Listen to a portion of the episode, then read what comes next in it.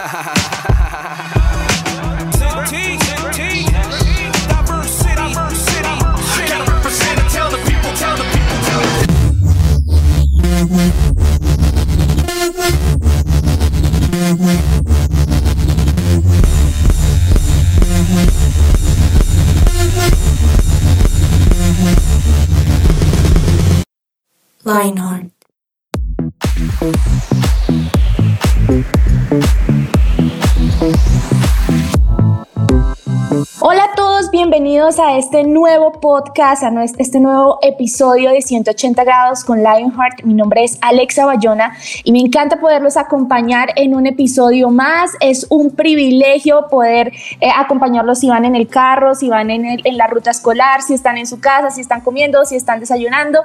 Eh, a la hora que ustedes estén escuchando este podcast, bienvenidísimos a todos ustedes. Y nada, yo quiero saludar de una a la mesa para arrancar con este programazo de hoy. Aparte que eh, estamos aquí reunidos y, creo que somos amigos, ¿cierto? eh, Creo que sí. qué dices, Juan Manrique? Buenas, yo creo que sí, yo creo que sí, pues en lo que, pues en lo, no, mentiras, mentiras, no, claro que sí, yo creo que sí, porque ya hablamos de temas tanto a veces como, ah, no, más chill, hasta temas densos, profundos, y creo que en algún momento siempre como que se abrió el corazón del otro.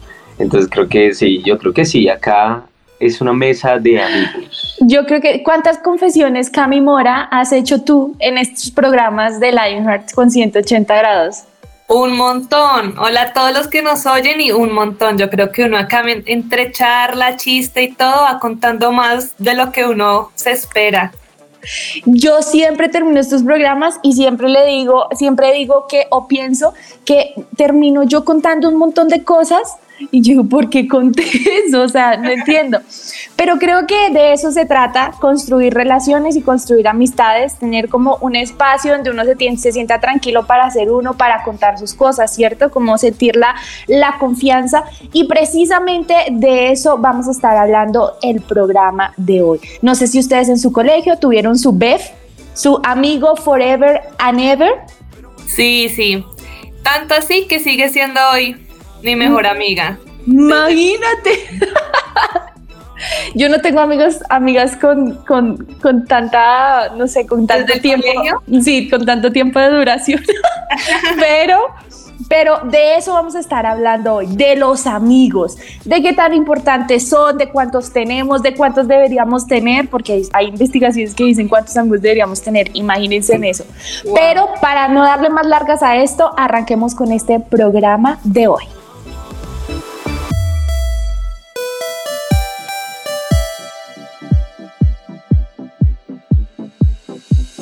Su presencia radio. Y estamos de vuelta con nuestro super podcast, o bueno, nuestro episodio, porque el podcast ya pues lleva muchos episodios, ¿no? Y hoy vamos, como decía nuestra queridísima Alexandra Bayona, vamos a hablar acerca de los amigos y siempre es como eh, no sé, siento que uno va a hablar en la iglesia acerca de los amigos y ya es como, ay no, pero los amigos solamente tienen que ser de la iglesia, que no sé qué, que tienes que eh, elegir súper bien tus amigos, pero hoy la idea es como, oiga, vamos a, vamos a dar un trasfondo un poquito más, pues puede decirse que profundo y no solo el hecho de cómo elegir tus amigos, sino, oiga, qué tipo de amigos estamos teniendo y todo, pues porque venimos de una época en la cual mucho tiempo sin amigos, ¿no? Mucho. O sea, creo que nuestro contacto con nuestros amigos era, ¿qué era? Una pantalla, ¿sí o no? Era como, uy, fulanito está cumpliendo años en pleno marzo, pleno abril de pandemia. ¿Y qué decimos? No, pues nada, una reunión de Zoom y ya, y, cantarle el cumpleaños desafinado de todos, que feliz, feliz, que sea happy, happy verde. Con delay, porque unos cantando el Happy Birthday y el otro el To You. Súper duro, súper duro. Pero entonces teniendo eso en cuenta, imagínense que mejor dicho ya, o sea, Dios quiera, nunca vuelva a pasar esto, pero de ahora en adelante ustedes tienen que escoger a un solo amigo con el cual pasar tiempo, hablar, contarse las cosas, uno, un solo amigo. Y Alexandra, no se vale tu esposo. ¿Ustedes a qué persona escogerían? Pues creo, yo, yo creo que yo tengo una, tengo, no, sabes que, sabes que la pandemia me dejó amigos. Antes no tenía amigos y en pandemia hice amigos. No sé cómo, pero lo hice. Y creo que sí, de hecho, creo que tengo como tres amigas que, que, que podría escoger. O sea, no, creo que me siento orgullosa de mí misma. Alex, dijeron uno. Ah, uno. ¿Y tengo que decir el nombre?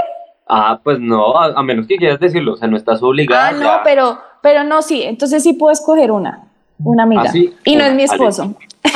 ah, sí, no, porque, ok, listo, listo, buenísimo. ¿Y tú, Cami, tendrías a alguien a quien escoger o sería como, uy, no? No, claro, sí, sin duda, la mejor amiga que les conté desde el colegio, que nos conocemos desde pequeñas. Ella hoy en día, y además en pandemia fue con la que más hablé, con la que me vi, entonces esas amistades que uno dice que más que amigos vuelven como familia, como una sí, total. Tremendo, tremendo.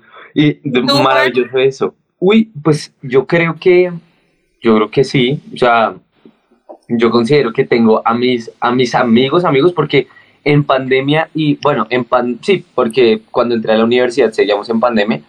Eh, desde entonces em, conocí a mucha gente, pero conocí pero de amigos creo que se mantuvieron los que, los que, los que estaban desde antes, o sea, creo que fue, fue lindo porque se superó la prueba del tiempo y de, y de la distancia. Entonces yo creo que sí, de ellos podría escoger a, uno fácilmente. Pero entonces quiero retomar lo que decía Alexa y es como, es, es interesante porque digamos que el, el, el, punto al que quería llegar era completamente distinto al de Alexa y era, hay gente que perdió amigos en la pandemia, ¿no? O sea, creo que era lo normal, porque pues claro, no, uno se veía, yo que sé, cada ocho días y eso. Digamos, hay un artículo en el New York Times que un columnista hablaba de su experiencia y que tenía amigos con los cuales salía cada ocho días a, a, comer a un restaurante en específico, era con los amigos de la universidad, iba a tomarse algo, cada, cada que eh, iban a ver un partido de la NBA, que no sé qué, y desde que empezó la pandemia, ellos se fueron alejando, alejando, alejando, y de ahí consiguió a un amigo virtual, o sea, lo conoció virtual. Y ese fue como su refugio. Ahora, la idea no es como, no, tus amigos son tu refugio, no, pero Dios sí nos, nos permitió tener esa capacidad de socializar porque lo necesitamos, o sea, necesitamos estar rodeados. Entonces quería preguntarles si ustedes perdieron amigos en la pandemia, o sea, si ustedes dejaron de hablarse con gente que consideraban sus amigos o gente cercana, y yo, yo creo que a mí, a mí sí me pasó y de hecho creo que tuve como tusas, como tusas de amigos, o sea, que, que uno considera que fueron sus amigos, ¿sí? Pero, pero miren, fue tanto así que cuando yo me fui a casar, la lista de amigos que yo siempre había tenido en mi mente cambió. Porque, o sea, yo creo que en tiempos de dificultad ahí es cuando uno se da cuenta quién es muy firme. Parece muy cliché la frase, pero pero ahí es donde uno se da cuenta como, como quién es quién es realmente el que, el que se interesa por ti. Entonces, aun cuando la amistad es recíproca, ¿sí? Se dice así, como que es 50 y 50, pero en momentos de crisis uno se da cuenta de eso y a mí me pasó, por ejemplo, creo que lloré a una amiga, o sea, de verdad, como que tuve que hacer el duelo de, bueno, es así, ¿qué hacemos? Se desprendió y ya. Y, pero fue bueno porque yo en pandemia eh, empecé a conseguir otras amigas que las conocía, por ejemplo, eran de mi trabajo, de mi trabajo y de la iglesia, y empezamos a hacer amistad y a hablarnos, y yo decía, wow, yo por qué nunca había visto a esta persona. Y después de dos años de pandemia, pues seguimos siendo muy buenas amigas y nos seguimos hablando y, y, es muy bien. Incluso se la lleva muy bien con mi esposo. Entonces, creo que yo tuve ese, esos momentos como extraños de amistad. Sí, claro. ¿Y tú, Cami? Yo solo hubo una amiga que nos distanciamos mucho en, en, pandemia, pero justo después de pandemia me volvió a contactar y volvimos a retomar la amistad. Pero sí, como que en pandemia yo dije, ve, esa amistad como que se perdió porque no hay mucha comunicación, pero al final pues pudimos retomar, pero las amistades como más firmes sí estuvieron en pandemia. Tremendo. Qué tremendo. Claro, ahí fue full prueba, ¿no? O sea, no, las amistades que eran, estaban Em, como separaditas por un pelo, obviamente se iban a romper, eran las fuertes las que iban a permanecer. Y, y creo que la idea no es tampoco como enfocarse tanto en, no, la pandemia, es que la pandemia, lo que hizo la pandemia, ya hemos hablado mucho de eso siempre, pero, pero sí es lindo como ver, oiga, quiénes se quedan y quiénes no. Y creo que, o sea, vamos a seguir hablando, charlando un poquito con ustedes, queridos podcast oyentes, acerca de las diferencias de, de esas diferencias de relaciones. Quiénes son nuestros verdaderos amigos, quiénes son buenos conocidos y quiénes son amigos más lejanos, con quienes se puede hablar ciertas cosas, con quienes no. Pero para eso no se despeguen porque lo bueno ha de venir.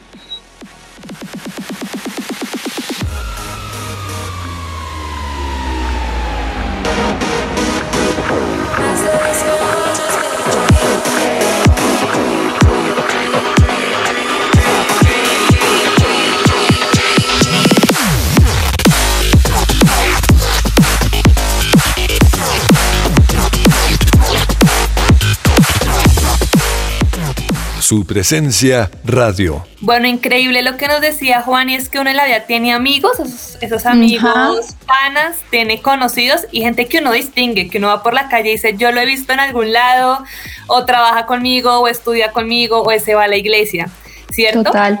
Y según un artículo de la BBC publicado en el 2019, antes de pandemia, el 22% de los millennials afirmaban no tener amigos.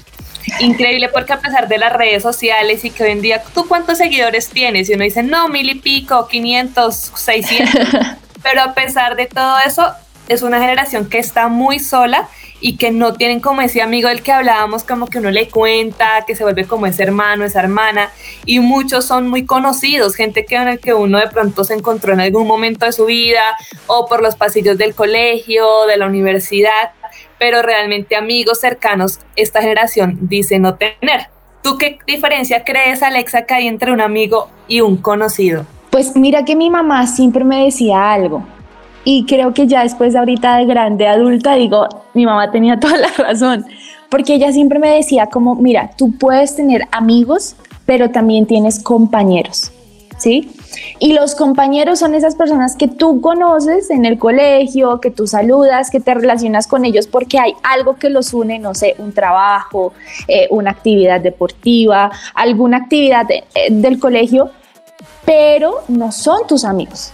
Y hay otras personas que sí lo son. Entonces, que son esas personas que son cercanas a ti, o sea, que tienen como un vínculo, una relación más profunda. Y creo que por esa razón yo en el colegio no tuve muchos amigos, porque ella, ella siempre me decía, escógelos bien. Sí, porque hay gente que es buena, hay gente que no es tan buena, sí, y hay, y hay personas que te van a ayudar a ser mejor persona y otras que no.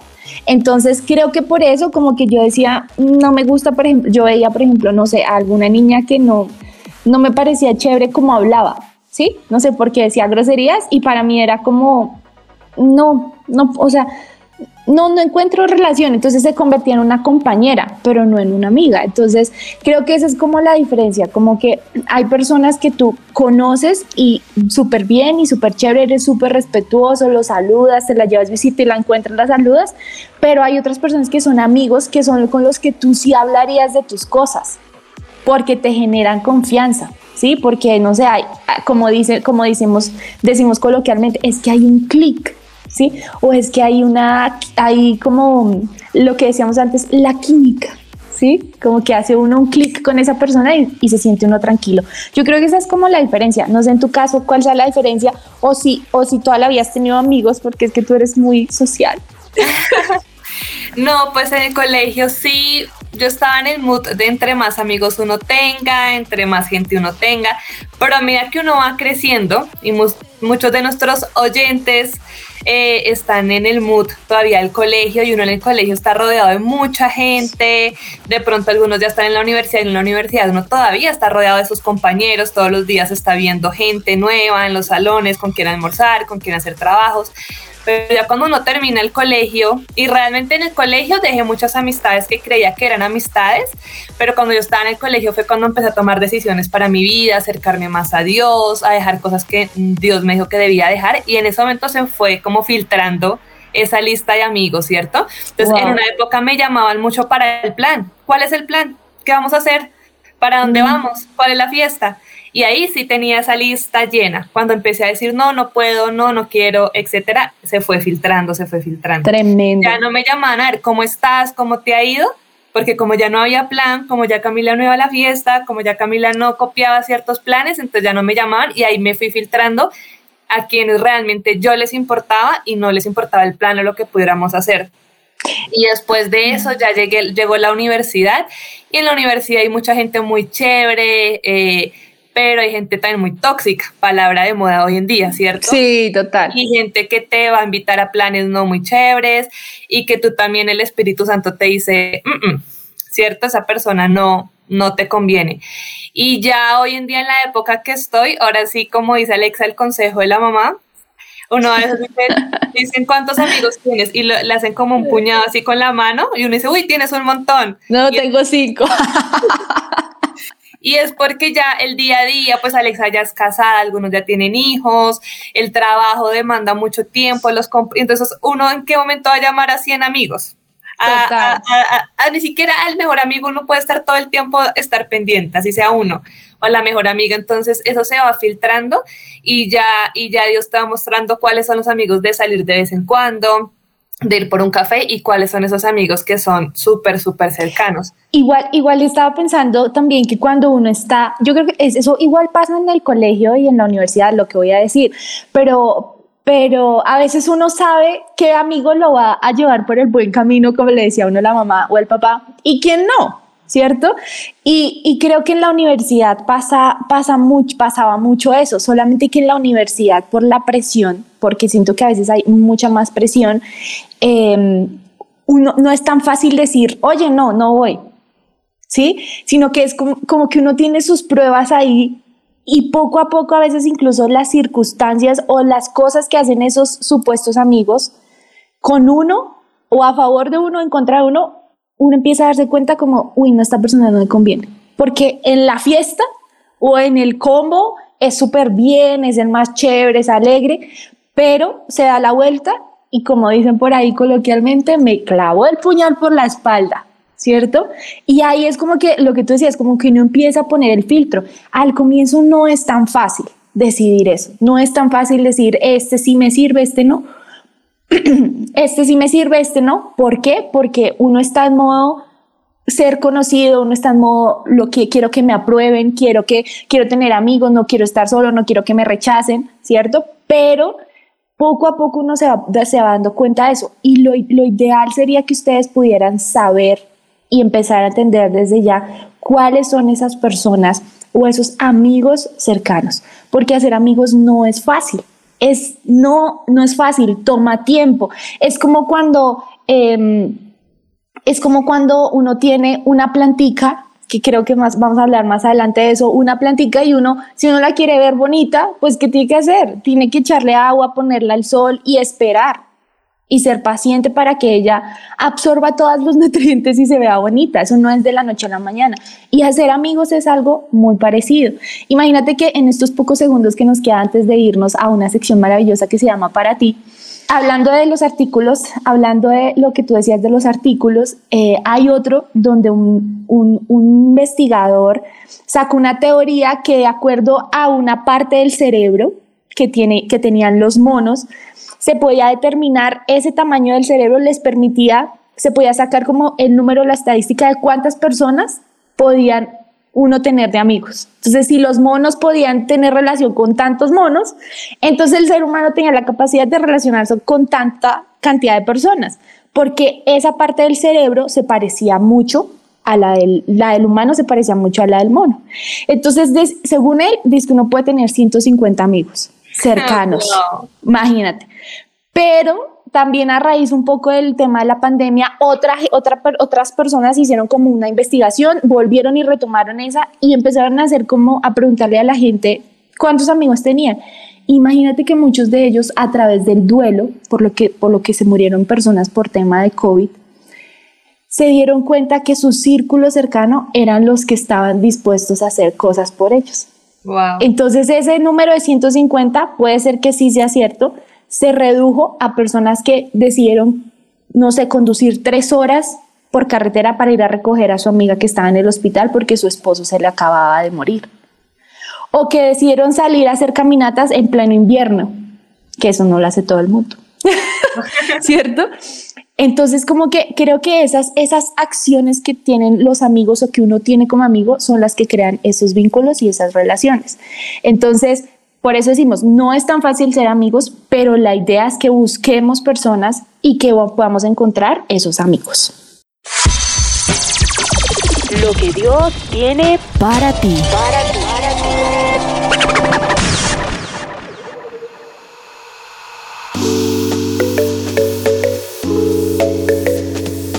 Increíble, Alexa, todo lo que nos dijiste y realmente es así. Uno a veces conoce mucha gente, pero esos amigos que pueden andar kilómetros con tal de irte a ayudar, que están ahí en todo Total. momento son muy pocos y esos son los que uno realmente considera más cercanos porque yo creo que uno conoce mucha gente. Por ejemplo, aquí nosotras somos amigas de emisora y todo, pero en el día a día no nos hablamos tanto, ¿cierto? Pero igual somos amigas y nos encontramos por ahí, nos podemos tomar un café y hablar y te acuerdas y lo uno. y si llegara, y si llegara, y si llegara a pasarte algo, o si llegara a suceder algo no tan, mal, tan, no tan bueno, seguramente yo tomaría el tiempo para orar por ti, porque te conozco, porque me importas, porque hemos hecho una relación gracias a estos programas de, de 180 grados. Entonces, Ay, qué bonito. Entonces creo que así en la pasaría. hace mucho esas conexiones. Ajá, exactamente. Entonces, creo que ahí es donde empiezan a crecer las amistades y uno tiene que empezar a cultivarlas, a cuidarlas.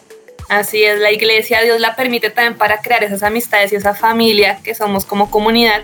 Y en Eclesiastes 4, 9 al 10 dice, la verdad, más valen dos que uno, porque sacan más provecho de lo que hacen. Además, si uno de ellos se tropieza, el otro puede levantarlo. Pero pobre el que cae y no tiene quien lo ayude a levantarse. Lo que tocas decir, como si en algún momento necesitas que ore por ti, levanta la mano que aquí estamos para ayudarte. Y en Proverbios 4:23 dice, sobre todas las cosas cuida tu corazón porque de este determina el rumbo de tu vida. Tremendo eso porque me acordé, me acordé de, la, de la historia que está en la Biblia de David y su amigo Jonatán, que Jonatán era el hijo de, del enemigo de David y el papá de su amigo lo quería matar, quería matar a David, pero Jonathan fue el tipo más fiel, o sea, él desde le dijo a David, oiga, huya, corra porque mi papá lo quiere matar y yo no quiero que usted se muera porque usted es mi amigo.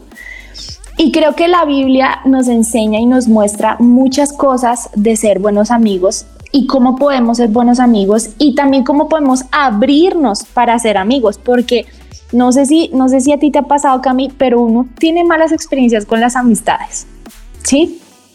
Sí, total, sin duda.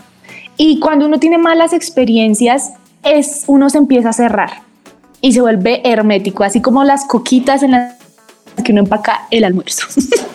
sí, que se cierran a presión y no hay nada que las abra a menos de que uno lo haga. Entonces, Así mismo creo que pasa con las amistades. Uno tiene que hacer la tarea de abrirse, sí, o sea, de abrir la cajita hermética y decidir dar otra vez como un paso para volver como a, hacer relaciones. Y, sabiendo que no es tan fácil hacer amigos, nosotros hoy queremos como compartirles, sí, algunas ideas de cómo podemos lograrlo. ¿Sí? Porque, porque, porque es muy fácil decir, no, es que hay un círculo que es mi círculo cercano y otro que es el conocido y otros que son mis compañeros, o lo que nos decía Cami, limpien su círculo de amigos, ¿cierto? Y a veces no es tan fácil como, ay, sí, límpialo, o sea, dejo de responderle WhatsApp, dejo de, ya, dejo de salir con él, dejo de encontrarme en el conjunto o en el edificio donde vivo, porque a veces tienen muchos amigos en, en el mismo lugar donde viven. Y yo sé que no es tan fácil, pero aquí les vamos a contar cómo podemos hacer nuevas amistades. Y el primer punto de estos es, eh, es como tener un acto de confianza, como dar un paso de confianza. Y era lo que les decía ahorita en este momento, era como, implica, es como que, no sé cómo decirlo, como si tú te tiras de una montaña rusa, sabes que está, va con seguridad, ¿cierto, Cami? Pero puede ser que haya un riesgo, ¿cierto? Y que las cosas no salgan bien. Ojalá nunca eso nos pase. Ojalá. Pero algo similar sucede con las amistades. Cuando uno decide ser amigo, da un paso, ¿sí? Y ese paso significa que va a haber un riesgo. ¿Por qué? Porque uno está confiando en una persona que está conociendo, que conoce, que puede ser que, no sé, que vaya cambiando con el tiempo. Y ese paso de confianza implica que uno está enviando un mensaje de, oye, aquí estoy, quiero ser tu amigo, ¿quieres ser mi amigo? Entonces, ¿cuál es ese paso de confianza? Creer que todo va a salir bien. ¿sí? Si usted ve que esa persona es una buena persona, que pueden tener una buena relación, que esa persona cree en lo mismo que usted cree, que por ejemplo en nuestro caso es cree, cree en Jesús, aunque a veces uno se encuentra personas que no creen en Jesús o que no vienen a la iglesia y son demasiado buenas personas, pero que ustedes tienen las mismas convicciones, creen en lo mismo, si hay muchas cosas que los unen, esa podría ser una buena amistad. Entonces deben dar ustedes el paso de fe y confiar que todo va a salir bien.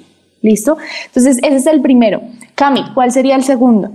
El segundo es una amistad requiere tiempo y como decíamos, no es a veces uno se compara mucho y yo creo que eso es algo importante. Las redes sociales nos hace comparar y luego también por experiencia propia. Uno ve, ay, tan chévere, esa gente se ve todo el tiempo, salen todo el tiempo, uno ve muchos influencers que están todo el tiempo rodeados de, rodeados de mucha gente, pero a la, a la hora del té a veces son puras apariencias y realmente es que cada amistad es diferente, o sea, cada persona es diferente, cada uno tiene amistades diferentes, entonces uno no tiene por qué estar comparándose, entonces a veces no es tanto la cantidad de tiempo, sino la calidad de tiempo, que en la semana tú puedes darle una llamada, ¿cómo estás? ¿Cómo va todo?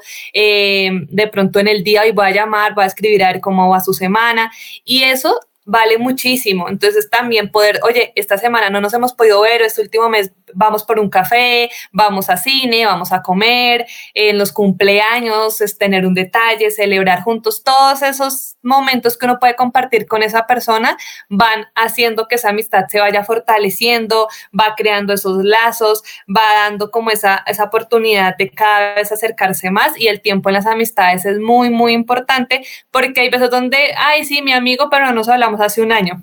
Pues Sí, chévere, pero, pues no hay nada como alguien que no pueda estar más sí, como, que amigo, ese ya no es tu amigo, ese es un conocido.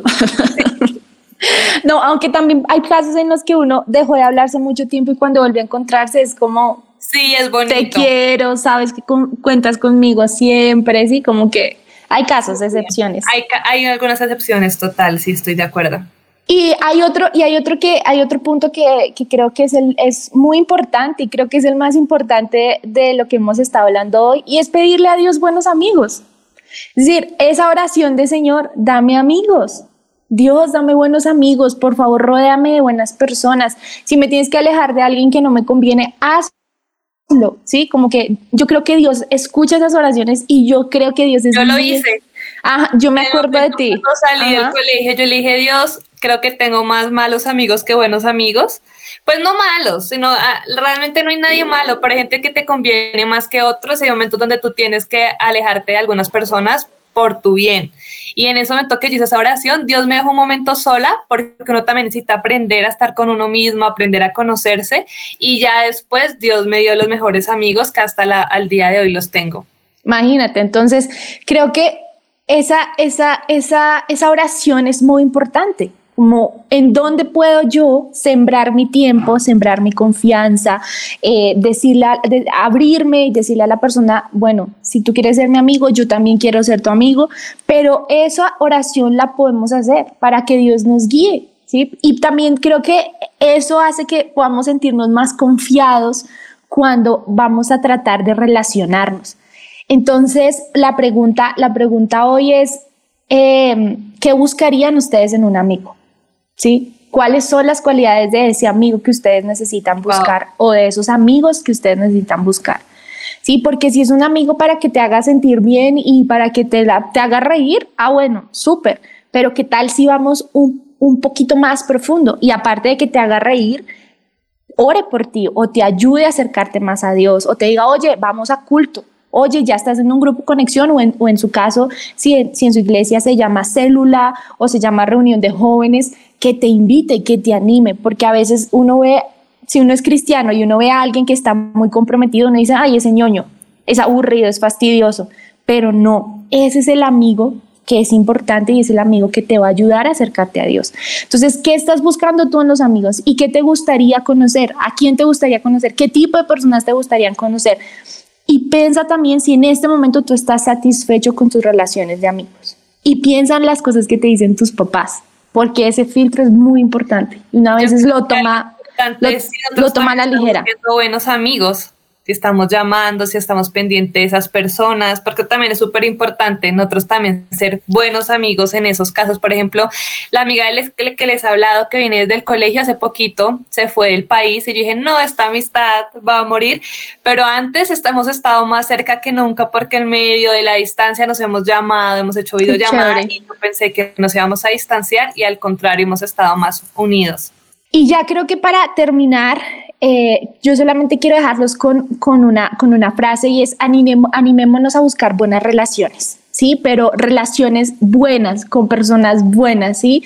Y lo otro que me parece impresionante, no se desesperen en tener amigos y en ver que sus amigos tienen amigos y ustedes no, no, no se desesperen, sino acepten, no acepten a cualquier persona, sino sean sean detallistas en seleccionar esas personas, porque así como tenemos que aprender a tomar distancia, también tenemos que aprender a acercarnos y acercarnos con prudencia. Entonces busquen personas que los ayuden, pero también eh, no se desesperen, sino que sea Dios el que vaya poniendo a esas personas en el camino. Así que gracias por acompañarnos en este episodio, Cami. Fue un gustazo compartir contigo y con Juan Manrique. Y nada, pues nos escuchamos en un próximo programa, ¿cierto, Cami? Gracias Alexia, a todos nuestros compañeros de mesa y los que estuvieron hasta el final. Mil gracias por escucharnos y a pedirle a Dios por esos amigos, a ser buenos amigos y a rodearnos de esas personas que cada día nos acompañan y nos hacen mejor. Y como decíamos, decía el versículo que escuchamos, más vale mejor uno eh, dos que uno, perdón. Ajá, así es. Entonces, nos escuchamos en una próxima oportunidad y si les gustó este episodio, recuerden que lo pueden compartir y que nos pueden visitar a través de su presencia radio.com. Un abrazo y nos escuchamos en una próxima oportunidad. Chao.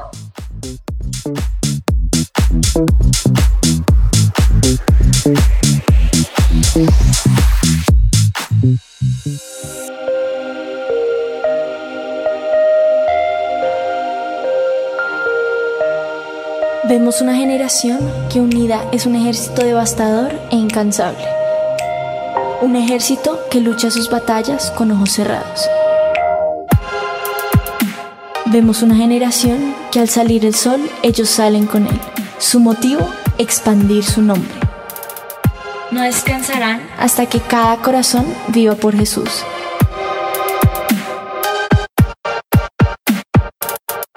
Vemos una generación cuya pasión y santidad quema los ojos de quienes los miran.